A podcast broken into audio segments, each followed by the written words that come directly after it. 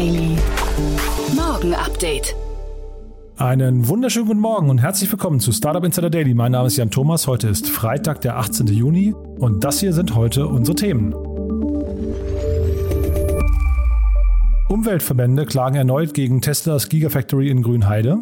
Mitarbeiter wollen auch nach der Pandemie teilweise im Homeoffice bleiben. Das Fintech Wise kündigt seinen Börsengang in London an. Eine Studie bescheinigt börsennotierten Ex-Startups eine miserable Frauenquote in ihren Vorständen. Und der bislang weitgehend glücklos agierende Bundesverkehrsminister Andreas Scheuer möchte Tesla möglicherweise zur Öffnung seiner Supercharger zwingen. Heute bei uns zu Gast im Rahmen der Reihe Investments und Exits ist Daniel Wild von Mountain Alliance. Und wir haben zwei coole Investments thematisiert und zwar beide aus Berlin. Zwei große Runden, zwei sehr unterschiedliche Runden. Daniel kennt sich in beiden Bereichen sehr, sehr gut aus, muss man sagen. Von daher ist es, glaube ich, ein sehr, sehr spannendes Interview geworden. Wir haben in dem Zusammenhang auch ein bisschen den ganzen Trend, der gerade aufkommt, nämlich das Thema M&A unter Startups, also Startups, die andere Startups kaufen, äh, diskutiert. Ich glaube, sehr hörenswert. Heute Nachmittag ist dann zu Gast Till Jonas Uphoff. Er ist der CEO und Founder von Clean Brace und das ist mal jetzt keine Finanzierungsrunde, sondern vielmehr ein Unternehmen, das äh, Investoren sucht. Aber sehr, sehr spannend, denn es ist quasi so eine richtig schöne Geschichte eines äh, Garagen-Startups, die quasi mit ja mit 3D-Druckern angefangen haben und mittlerweile in ganz großen Stückzahlen ihre Armbänder verkaufen. Also echt ein cooles Thema, muss ich sagen. Till hat mir da großen Spaß gemacht und versprüht echt sehr viel Optimismus. Und bei uns zu Gast ist Mengü Ünver. Er ist der Co-Founder und CEO von Taledo und auch da gab es eine neue Runde. Das ist ein Berliner Unternehmen, was im Bereich Recruiting unterwegs ist. Und äh, die haben vor allem den verrücktesten Cap-Table, glaube ich, den man je gesehen hat. Von daher alleine deswegen ist es wert, da reinzuhören. Das aber, wie gesagt, in der Nachmittagssendung so ungefähr ab 14 Uhr. Wir gehen jetzt gleich rein ins Gespräch mit Daniel Wild. Das kommt wie immer nach den Nachrichten mit Anna Dressel und die kommen wie immer nach den Verbraucherhinweisen und die kommen jetzt.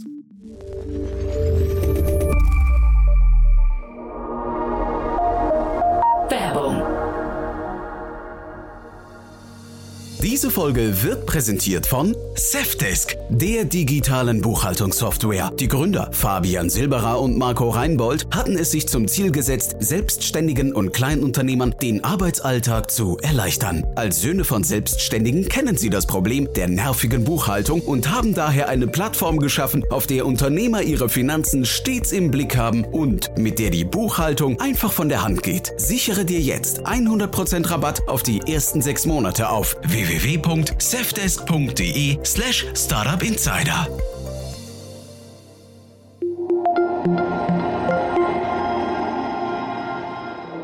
Startup Insider Daily. Nachrichten.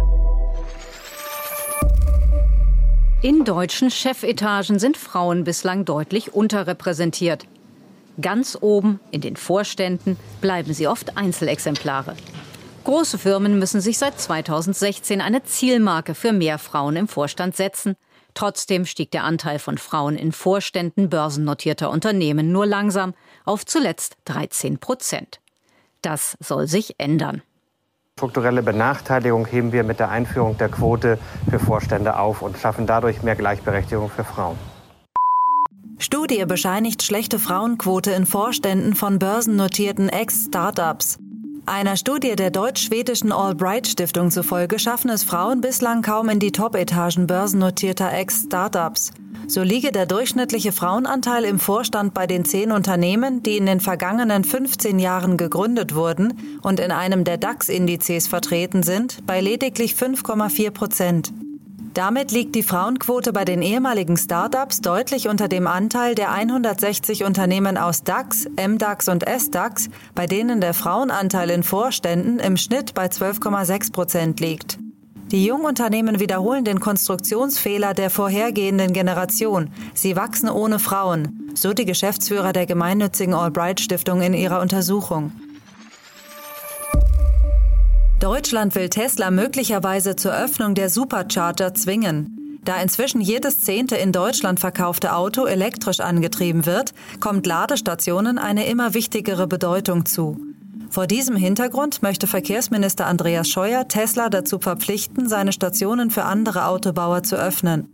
Es gibt ein paar technische Fragen zu klären, aber ich erwarte, dass wir zu einer Lösung kommen, wird Scheuer von der neuen Osnabrücker Zeitung zitiert.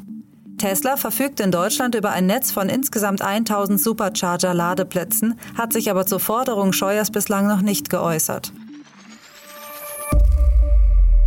Schon vom kommenden Sommer an will Tesla in Grünheide bei Berlin 500.000 E-Autos jährlich produzieren. Ein ehrgeiziger Plan, wenn man bedenkt, dass viele Genehmigungen für den Bau der Fabrik in Brandenburg bislang nur vorläufig sind oder sogar noch ganz ausstehen. Gegen das Bauvorhaben sind beim Land bisher 370 Einwände eingegangen. Jetzt hat der Autobauer einen neuen Antrag vorgelegt. Darin beantragt Tesla für das Gelände das Bauen mit Pfählen, teilte das Unternehmen mit. Dass diese längst in den Boden gerammt wurden, das stößt bei Umweltschützern ebenso auf Kritik wie der anfangs falsch berechnete Wasserverbrauch für die Baustelle. Umweltverbände klagen erneut gegen Gigafabrik in Grünheide. Die Umweltverbände NABU und Grüne Liga in Brandenburg haben erneut einen Eilantrag beim Verwaltungsgericht Frankfurt-Oder eingereicht. Die Verbände möchten damit die vorzeitige Genehmigung verhindern, auf Basis derer Tesla derzeit Prüfungen der Funktionsfähigkeit von Anlagen im Bereich der Lackiererei, Gießerei und des Karosseriebaus vornehmen kann. Sollte das Verwaltungsgericht die vorzeitige Zulassung stoppen, müsste Tesla seine Funktionstests vorerst wieder unterbrechen. Zuvor hatte das Landesamt für Umwelt LFU eine von den Umweltschützern geforderte Aussetzung der Vorabzulassung abgelehnt. Irischer Datenschutzaktivist geht gegen Werbeindustrie vor. Der irische Datenschutzaktivist Johnny Ryan geht gegen die Werbeindustrie vor. Vor dem Landgericht Hamburg hat Ryan Klage gegen drei Organisationen eingereicht. Zuerst das IAB Tech Lab, eine Branchenorganisation, die technische Standards für die Werbebranche festlegt. Zum Zweiten die Online-Werbebörse Xander, die auch in Hamburg einen Standort unterhält. Zum Dritten gegen ein Fachportal für Online-Marketing, dem Ryan vorwirft, seine Werbedaten unzulässig weitergegeben zu haben. Ziel des Datenschutzaktivisten sei es nach eigener Aussage, die gängige Praxis der heutigen Online-Werbung zu stürzen und das Geschäftsmodell des Real-Time-Bidding zu verbieten. Dieses sei nach seiner Ansicht das größte Datenleck der Geschichte. Bevor die Corona-Pandemie losging, hatte eine Arbeitsgruppe hier in meiner Kanzlei ein Homeoffice-Konzept entwickelt. Dieses Homeoffice-Konzept sah vor, dass man ein bis zwei Tage pro Woche im Homeoffice arbeiten kann. Jetzt kam die Pandemie, zeitweise waren 100 Prozent der Mitarbeiter im Homeoffice und das Konzept ist überarbeitet worden. Wir sehen eher vor, dass man ein bis zwei Tage zur Arbeit kommt und die anderen Tage im Homeoffice ist, ich muss allerdings auch sagen, es hat grundsätzlich gut geklappt. Und auch andere Arbeitnehmer sagen, na, ich fände es schon ganz gut, wenn ich so flexibel wäre und im Homeoffice bleiben könnte. Das sieht auch Arbeitsminister Hubertus Heil so. Er hat gesagt, noch für Herbst soll es ein Gesetz geben, wie es es in den Niederlanden schon seit 2015 gibt, dass jeder einen Rechtsanspruch in Deutschland auf Homeoffice hat. Mitarbeiter wollen im Homeoffice bleiben. Sollte es in ihrem Unternehmen zu einem Homeoffice-Verbot kommen, würde die Hälfte der Mitarbeiter kündigen. Dies geht aus einer neuen Studie Work Reimagined von EY hervor. Befragt wurden 16.000 Mitarbeiter und Mitarbeiterinnen in 16 Ländern. Demnach wollen sie teilweise im Homeoffice bleiben. 54 Prozent der Befragten würden in Erwägung ziehen, ihren Job nach der Krise zu kündigen, wenn ihnen keine Flexibilität in Bezug auf Arbeitsort und Arbeitszeit geboten wird. Konkret will die überwältigende Zahl der Mitarbeiter auch nach der Pandemie die Möglichkeit haben, im Schnitt zwei bis drei Tage an einem anderen Ort arbeiten zu können. Zwei Drittel der Befragten glauben, dass ihre Produktivität unabhängig vom Standort gleich bleibt. Unicorn on, on set. He's not really a unicorn himself. I mean, he doesn't have a horn or anything. Uh, with us right now, TransferWise recently hit a valuation of $3.5 billion. It's a European uh, based fintech company that is waiting to go public. And joining us right now is Christo Carmen. He's the CEO and uh, co founder of TransferWise. The company ranked number 23 on CNBC's Disruptor 50 list this year. Good morning to you. Thank you for being here. Well, uh, what, do you, what do you make of this idea of what Leslie's talking about here? Well, what we just did uh, in TransferWise is we raised a 300 million all secondary fundraising right. as a private company. And, and what we intended with this is to be able to choose when to go public. We don't have anything against public companies, but we're just really in the very beginning of our journey, and we feel the focus is much better in the private market. Wise kündigt Börsengang in London an. Bereits seit langem wird über einen Börsengang des britischen estnischen Fintechs Wise spekuliert. Wie nun verkündet wurde, plant das Unternehmen ein Direct Listing an der Londoner Börse. Im Gegensatz zu einem traditionellen Börsengang ist eine Direktnotierung für Wise ein fairerer, kostengünstigerer und transparenterer Weg, um die Eigentumsverhältnisse zu erweitern und damit die Mission des Unternehmens zu unterstützen, Geld auf der ganzen Welt schneller, günstiger und bequemer zu bewegen, so der CEO und Mitgründer Christo Kehrmann.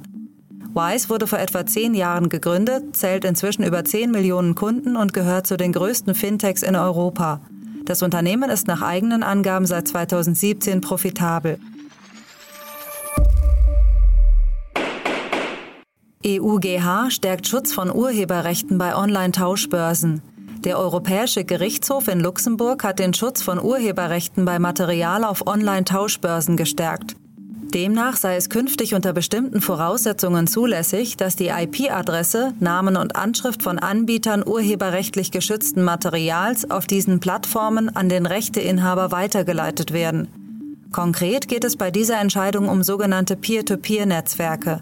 Mit dem Urteil wolle der Gerichtshof einen hohen Schutz für geistiges Eigentum gewährleisten. US-Senat ernennt Wächterin über Machtmissbrauch der Tech-Konzerne. Mit überraschender Einigkeit haben sich Demokraten und Republikaner auf eine neue Vorsitzende für die US-Wettbewerbsbehörde Federal Trade Commission FTC geeinigt. Mit 69 der 100 Stimmen der Senatorinnen und Senatoren wurde die von Präsident Biden vorgeschlagene Lina Kahn ins Amt berufen. Kahn ist erst 32 Jahre alt und somit die mit Abstand jüngste Vorsitzende der einflussreichen Behörde. Kahn gilt als entschiedene Gegnerin der Marktmacht von Tech-Giganten wie Google, Amazon und Facebook. Bereits in der Vergangenheit war sie an Untersuchungen des US-Kongresses beteiligt, bei denen sie strukturelle Trennungen, also die Aufspaltung der riesigen Konzerne, forderte. Damals fehlte ihr zur Durchsetzung ihrer Pläne noch die notwendige Mehrheit.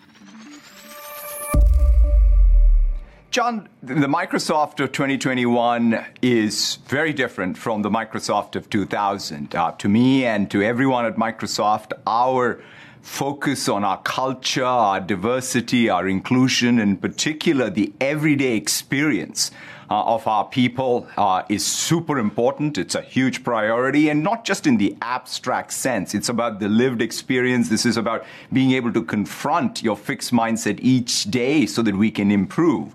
And in that context, the fact that anyone can raise any issue, even an issue from 20 years ago. We will investigate it, take action to the satisfaction of the person who has raised it. We have no, we have no forced arbitrations.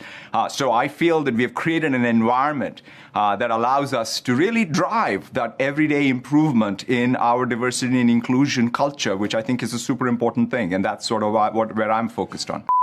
Microsoft ernennt Satya Nadella zum Vorstandsvorsitzenden. Microsoft hat seinen langjährigen CEO Satya Nadella am Mittwoch einstimmig zum Vorstandsvorsitzenden ernannt. Nadella übernimmt diese Position von John Thompson, der 2014 Bill Gates abgelöst hatte. Damit ist zum ersten Mal seit zwei Jahrzehnten der Vorstandsvorsitzende gleichzeitig der Geschäftsführer. Gemessen am Wertzuwachs der Microsoft-Aktie agierte Nadella äußerst erfolgreich.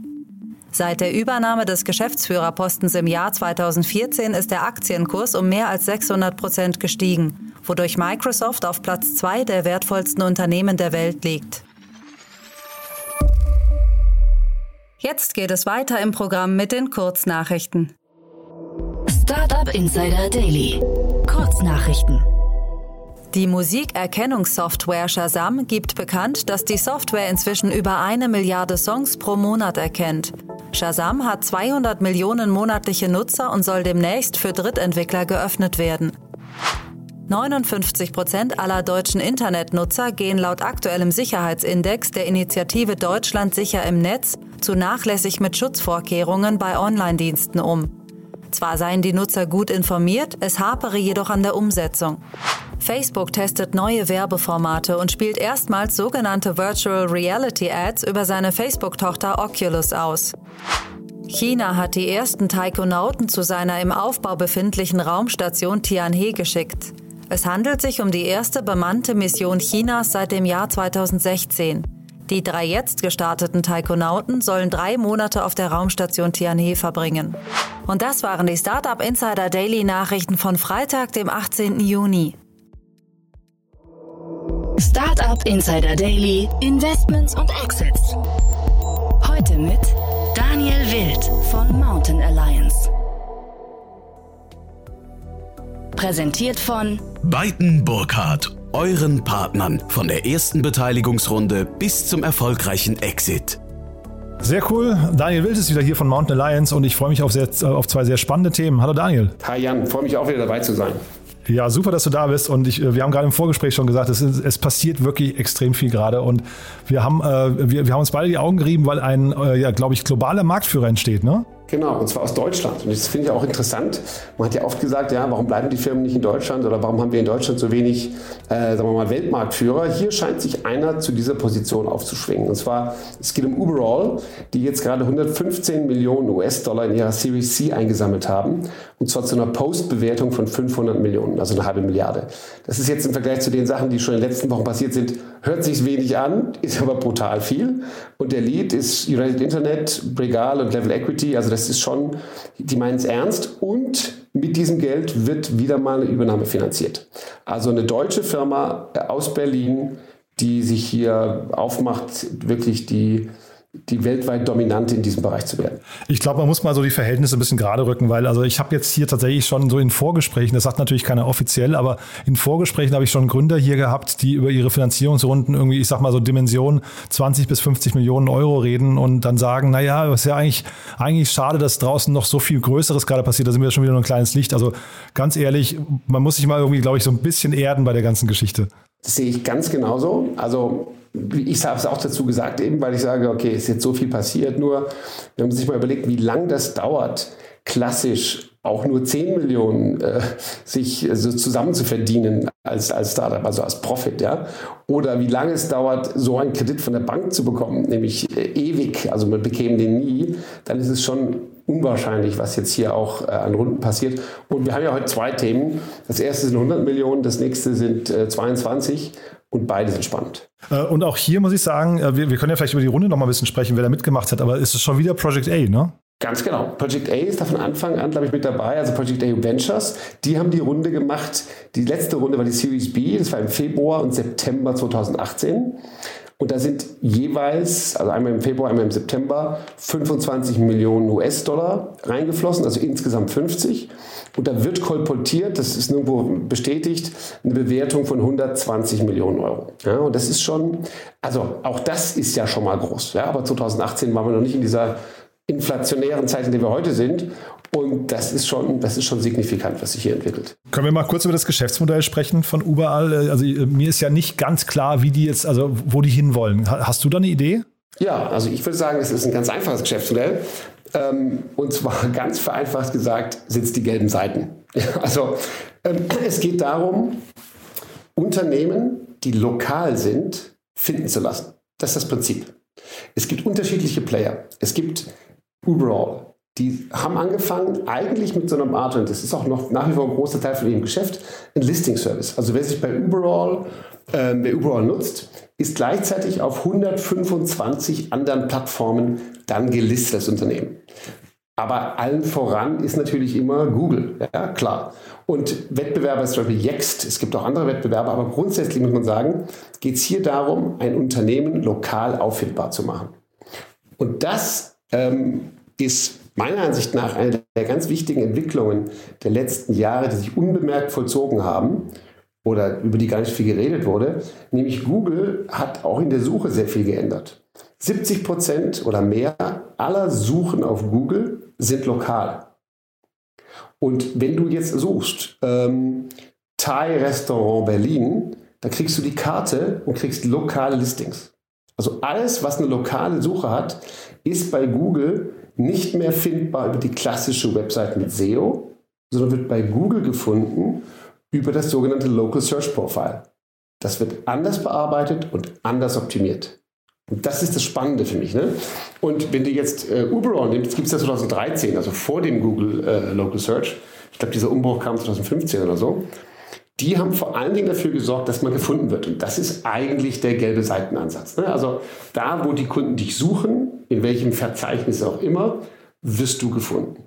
Siehst du da, siehst du da Abhängigkeiten, gerade weil du jetzt sagst, äh, Google, äh, also siehst du möglicherweise, guck mal, wir haben ja gerade diese Diskussion, Facebook beschwert sich jetzt über Apple, also dass sie plötzlich nicht mehr, nicht mehr, äh, sag mal, ihr, ihr altes Geschäftsmodell durchsetzen können. Siehst du das hier vielleicht auch, dass ein, ein Google oder ein Apple irgendwann sagt, hey, Uberall, ihr seid da irgendwie vielleicht im Weg oder wir machen das selbst?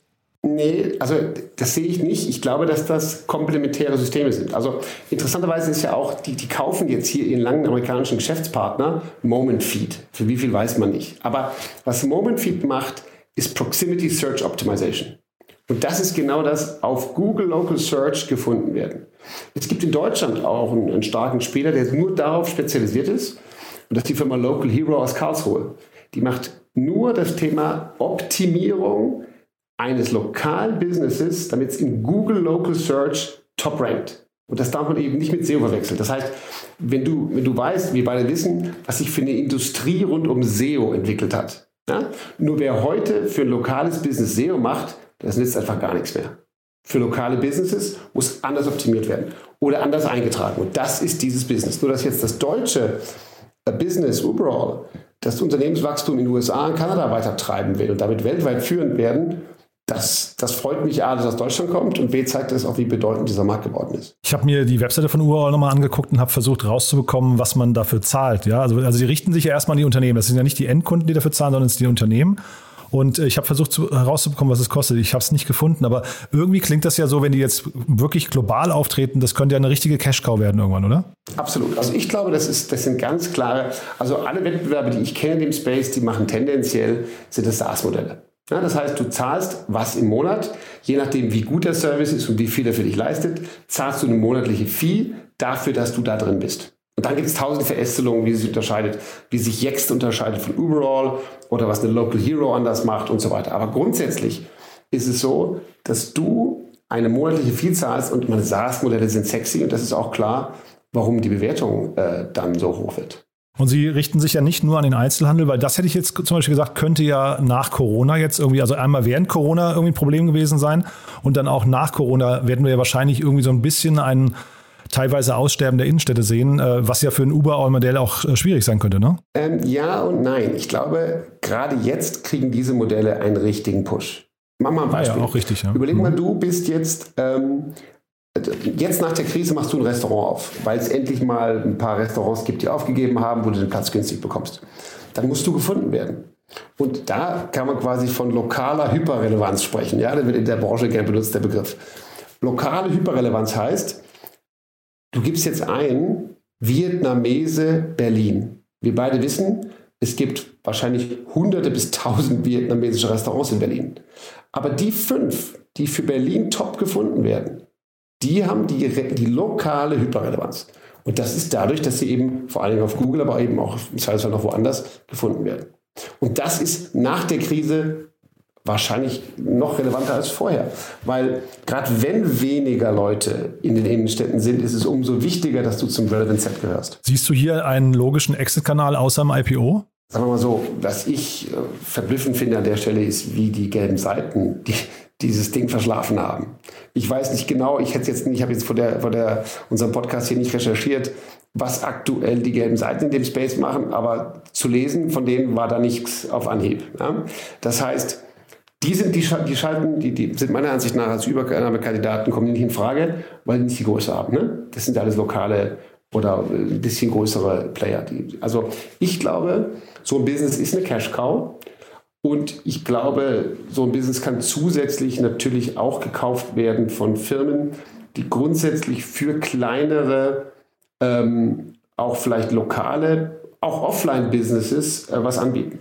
Also es gibt ja, es gibt ja mehr Softwareanbieter im Zahlungsthemenbereich oder in vielen anderen Bereichen, ähm, werden diese Unternehmen angegangen. Diese lokalen Zahnärzte, Fitnessstudios, Restaurants.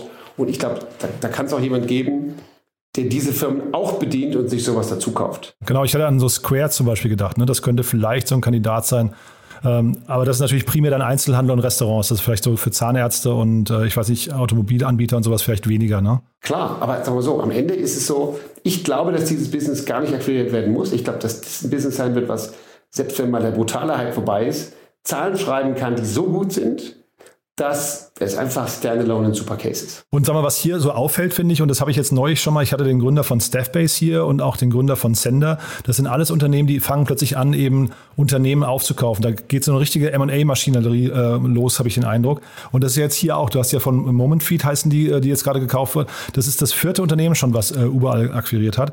Äh, ist das so ein richtiger Markt, der da entsteht, dieser ganze M&A-Markt? Und wann, aus deiner Sicht, wann fängt man eigentlich an, sich damit zu beschäftigen? Wann fängt man an, Unternehmen zu kaufen? Also ich glaube, eine Antwort ist nochmal Corona-Krise. Als die Krise mhm. letztes Jahr traf und alle nicht genau wussten, was passiert, da war, also bei uns als Investoren war ganz klar, sobald die, der erste Schock vorbei war, aber spätestens im April hat man sich gefragt, okay, wenn jetzt die anderen in derselben Branche auch leiden oder, oder es denen halbwegs gut geht, wen kann man eigentlich zukaufen? Also ich glaube, dass Corona ein klarer Trigger war aus der Sicht von vielen Unternehmen, sich zu fragen, wen kann ich zukaufen. Grundsätzlich glaube ich aber, dass ähm, die Frage, wie man, wie gut man im Bereich Finanzierung ist und ob man grundsätzlich so eine DNA hat, dass man sagt, man kann auch zukaufen, integrieren, ich glaube, das treibt. Und natürlich gibt es davon viel mehr als früher. Aber das ist natürlich getrieben von günstigem Geld. Also wenn du ein Startup hast oder ein Scale-up, was, was wächst und wächst, aber es will was kaufen, was genauso groß ist, musst du das extern finanzieren können. Und dazu brauchst du Kapitalgeber. Und da sind es wahrscheinlich momentan auch die Storyteller, die gerade irgendwie so am längeren Hebel sitzen, ne? die einfach äh, gut in der Kapitalakquise sind. Genau richtig. Ich glaube, also zurzeit ist ganz klar, die Vision muss glaubwürdig sein. Und wenn der Weg zur Vision darüber geht, den größeren Wettbewerber zu kaufen gegen Cash und dann damit noch mehr wert zu sein, dann wird das zum Erfolg führen. Also Storytelling ist mit Sicherheit heute wichtiger denn je.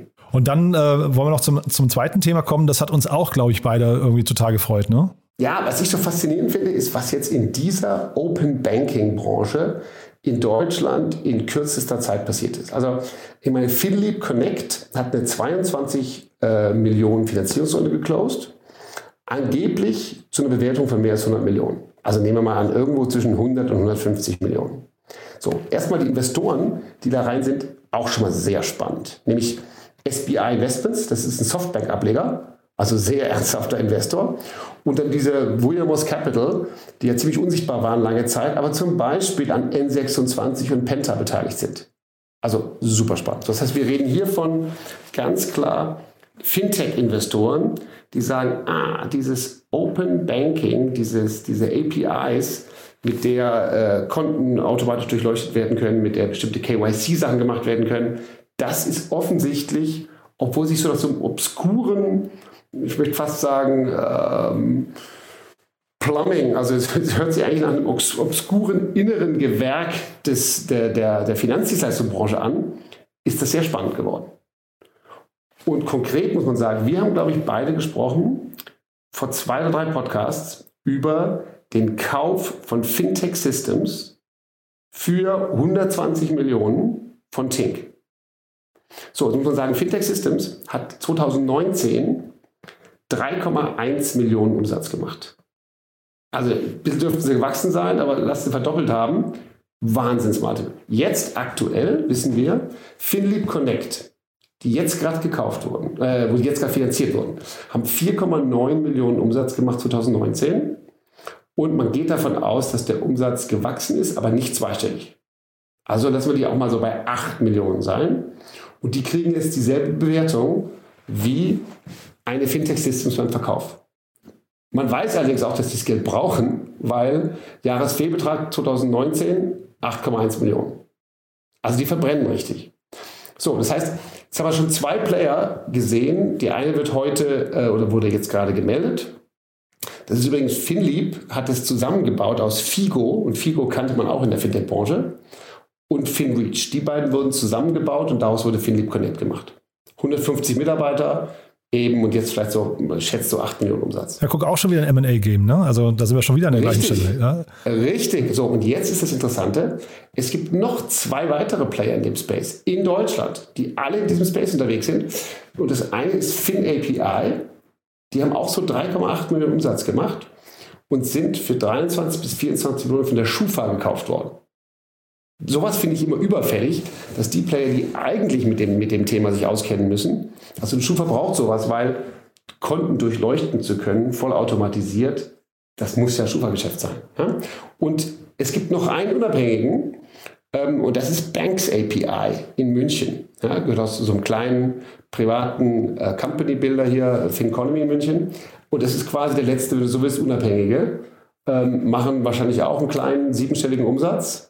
Und vier Player, die in diesem Markt sich tummeln und überall scheint sich zu bewegen. Das ist für mich sehr, sehr verblüffend, dass dieser aus meiner Sicht, äh, natürlich ist es ein wichtiger Markt, aber eigentlich obskure Markt, so, solche Bewertungen erzielt. Also bei Tink und Fintech Systems haben wir ja schon drüber gesprochen, da hat ja quasi, das war ja ein, ein Merger oder ein Kauf unter Gleichen. Ne? Das sind ja quasi die gleichen Modelle. Bei der Schufa haben wir einen ganz anderen Fall, da hat es einen strategischen Wert.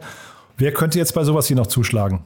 Ich würde sagen, Philip Connect, warum haben die es gemacht? Also die, die Investoren ist auch klar, ne? Also ein, ein Williams Capital hat den Fit zu N26 und Penta und denkt sich vielleicht, wow, in Deutschland im Fintech-Bereich und vielleicht sogar Synergien zwischen den Playern geht noch mehr. Absolut spannend. Und Softbank einfach, weil sie sagen, okay, Fintech, da bewegt sich was. Aber wer müsste hier noch zuschlagen? Ich glaube, es gibt eine Menge tradierte Unternehmen, die eigentlich Dienstleistungen anbieten im Bereich Banking. Ja, das sind Softwaredienstleister, das sind, das sind Berater, das sind unheimlich viele, die eigentlich so einen Markt an sich vorbeigehen lassen. Also ich finde den Markt spannend und ich bin sicher, dass der letzte Unabhängige auch irgendwann weg ist. Ich würde jetzt nicht schätzen, wer das ist, aber ich würde sagen, da kommen einiges an Kategorien in Frage. Und, und das wirklich Interessante für mich ist, wie verhältnismäßig klein die Umsätze all dieser Firmen sind. Aber für einen Klarner zum Beispiel wäre das jetzt nicht interessant, ne? Ja, vielleicht, also vielleicht nicht auf Anhieb. Ich meine, was, was kann man mit diesem Open Banking machen? Man kann ähm, Sachen wie KYC schnell machen. Man kann sozusagen das ganze, die, die ganzen Analysen, der, also mit Zustimmung natürlich, der, der Cash-Ströme des Kundens machen. Du kannst also Kunden-Scoring machen, du kannst Bonitätseinschätzungen machen und so weiter. Ja? Das heißt, neben Schufa gibt es ja nochmal andere. Eine Klarna ist ja eher im echten Zahlungsbereich relevant. Ähm, sagen wir so, ich glaube, wir könnten auch eine Vision aufmalen, wo das reinpasst, aber da müssen vorher noch andere Sachen mit rein. Ja, du siehst an meiner Frage, ich kann, das, kann den ganzen Markt nicht so richtig greifen. Ich verstehe zwar das Modell, aber mir fehlt so ein bisschen die Fantasie, wo da die Reise hingeht. Zumal der, also Klarna würde wahrscheinlich eher Umsatz noch zukaufen oder ein richtig strategisches Asset, ne? aber äh, wo das jetzt hier hinpasst, also können wir im Blick behalten, fehlt mir ein bisschen die Fantasie. Ja, also ich finde es auch schwierig. Was ich vor allem so grundsätzlich interessant finde, ist, der deutsche Markt, der deutsche Bankenmarkt ist komplett im Umbruch. Auf allen Seiten greifen diese, diese Fintechs an, im Endkundenbereich, Kunden, im Zahlungsverkehr und so weiter. Aber eigentlich fehlt so ein bisschen der eine Player, der vor allem auch im Kernbankenbereich ähm, ein, ein leichtes System schafft, wo du quasi alles aneinander andocken kannst. Also eine Solaris zum Beispiel, die versuchen das ja, ne? oder, oder Mambu gibt so ein Kernbankensystem, auch jetzt ganz ordentlich bewertet. Aber die Frage ist eigentlich, wer baut quasi Banking neu zusammen? Es gibt den alten Spruch von Bill Gates von vor 20 Jahren. Banking is necessary, banks are not. und jetzt, ganz, ganz hart, ich glaube, genau da sind wir jetzt. Und aus meiner Sicht müsste eigentlich, müsste eigentlich, aber das ist wahrscheinlich schon zu spät, eine der tradierten Banken hingehen und sagen, was passiert hier gerade? Wir werden hier völlig kannibalisiert. Können wir das nicht selber zusammenkaufen? Und wenn schon jemand kannibalisiert, dann wir selber. Ja, oder tatsächlich vielleicht irgendwie ein sehr, weiß nicht, visionärer Private Equity Fonds, ne? der einfach sagt, äh, wir, wir bauen es tatsächlich auf der grünen Wiese. Wir nehmen mal, wir, wir, wir machen mal quasi dieses, was ähm, CB Insights immer dieses Unbundling des Geschäftsmodells nennt und gucken mal, welche Elemente kauft man sich zusammen und packt die vielleicht so wie so ein Puzzle einfach zusammen, ne? Ganz genau. Und da ist dieses Thema Open Banking bestimmt ein wichtiges Puzzleteil. Also die Gründer von einer von beiden, ich weiß es nicht genau, von FinLeap Connect äh, kommen nächste Woche in den Podcast. Die haben heute zugesagt. Ich weiß noch nicht, wer es ist, aber äh, ist ja, glaube ich, ein Gründer und eine Gründerin sogar, glaube ich, wenn ich es richtig weiß. Ähm, oder CEO, äh, weiblich und männlich. Ähm, also mit, ich werde auf jeden Fall die Fragen, die wir heute äh, quasi offen haben, nochmal mitnehmen. Ähm, aber ich finde es ein mega spannendes Thema. Ich kann es, wie gesagt, nur leider nicht so ganz greifen, weil es so sehr abstrakt für mich ist. Ah, ich finde es super spannend. Ich höre auf jeden Fall nächste Woche rein, um mitzuhören, was deren Vision ist, weil die würde ich auch gerne jetzt mal aus erster Hand hören. Daniel, du, das war hochgradig spannend, finde ich wieder. Und äh, ich glaube, überall, da sind wir beide irgendwie ja mega geplättet, dass da echt so vielleicht ein Weltmarktführer, so ein Konkurrent zu Jext. Ich glaube, Jext, haben wir vorhin nicht gesagt, ist sehr groß, ne? Jext ist sehr groß. Jext ist sehr groß, aber ich glaube, dass, ähm, dass so ein Uber den schon ernsthaft Konkurrenz macht.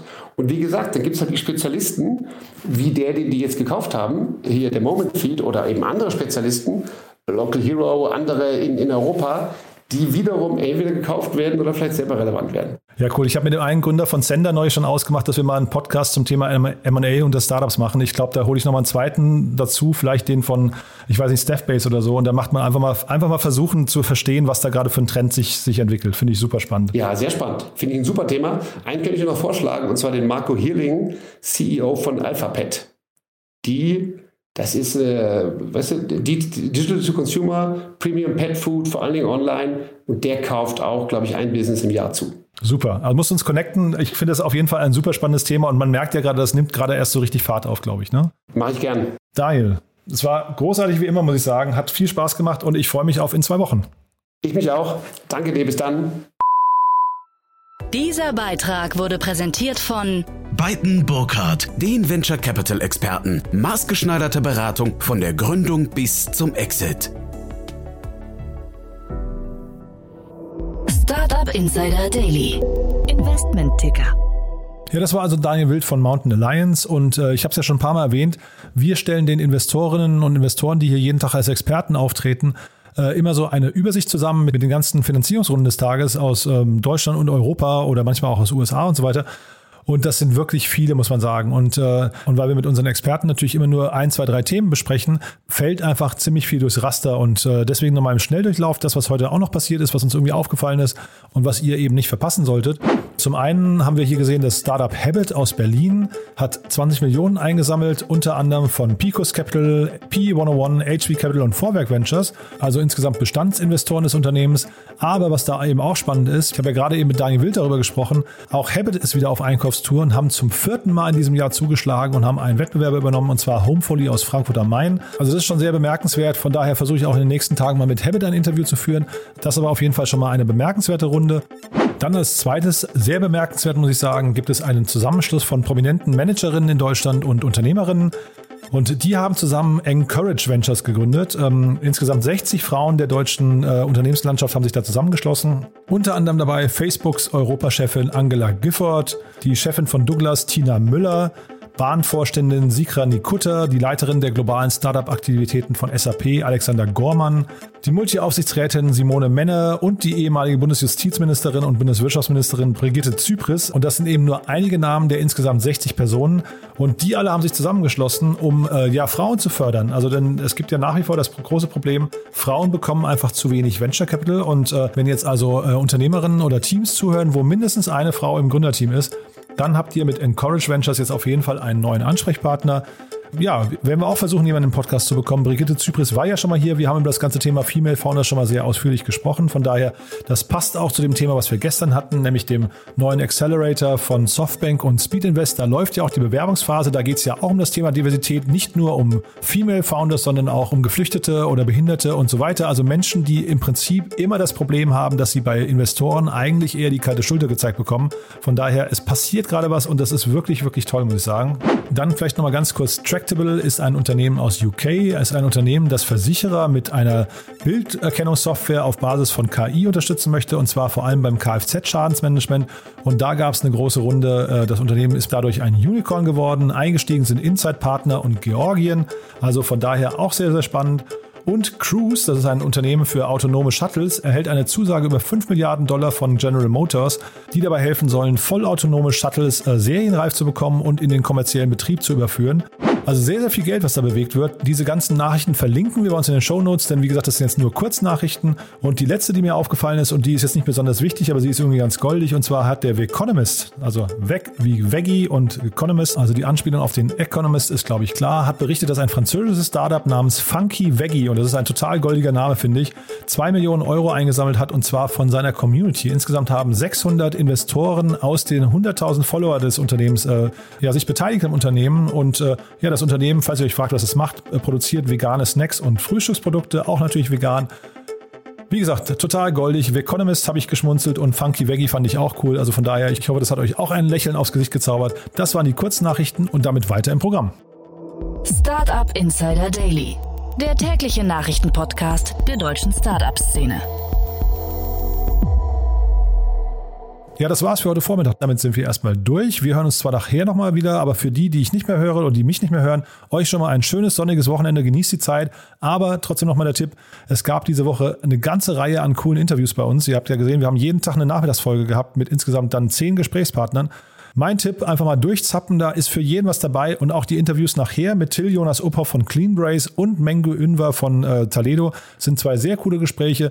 Ihr seht ja auch, dass die Gespräche jeden Tag ein bisschen anders sind, weil A, die Persönlichkeiten so unterschiedlich sind und B, natürlich auch die ganzen Geschäftsmodelle und auch das Stadium, in dem sich das Unternehmen befindet, äh, jedes Mal ganz unterschiedlich ist. Also ich glaube, man kann extrem viel lernen. Deswegen nochmal die Bitte an euch, wenn ihr Freunde, Bekannte habt, die irgendwie in der Startup-Szene unterwegs sind, die diesen Podcast noch nicht kennen, empfehlt den gerne weiter und schickt uns gerne Nachrichten über unser Kontaktformular auf der Webseite. Wir freuen uns auf jeden Fall über Feedback. Wir freuen uns auch über Fragen, die wir vielleicht unseren Gästen stellen sollen. Von daher schon mal vorab vielen Dank dafür. Euch ein schönes Wochenende oder wie gesagt, bis daher, 14 Uhr geht's weiter. Bis dahin, ciao, ciao.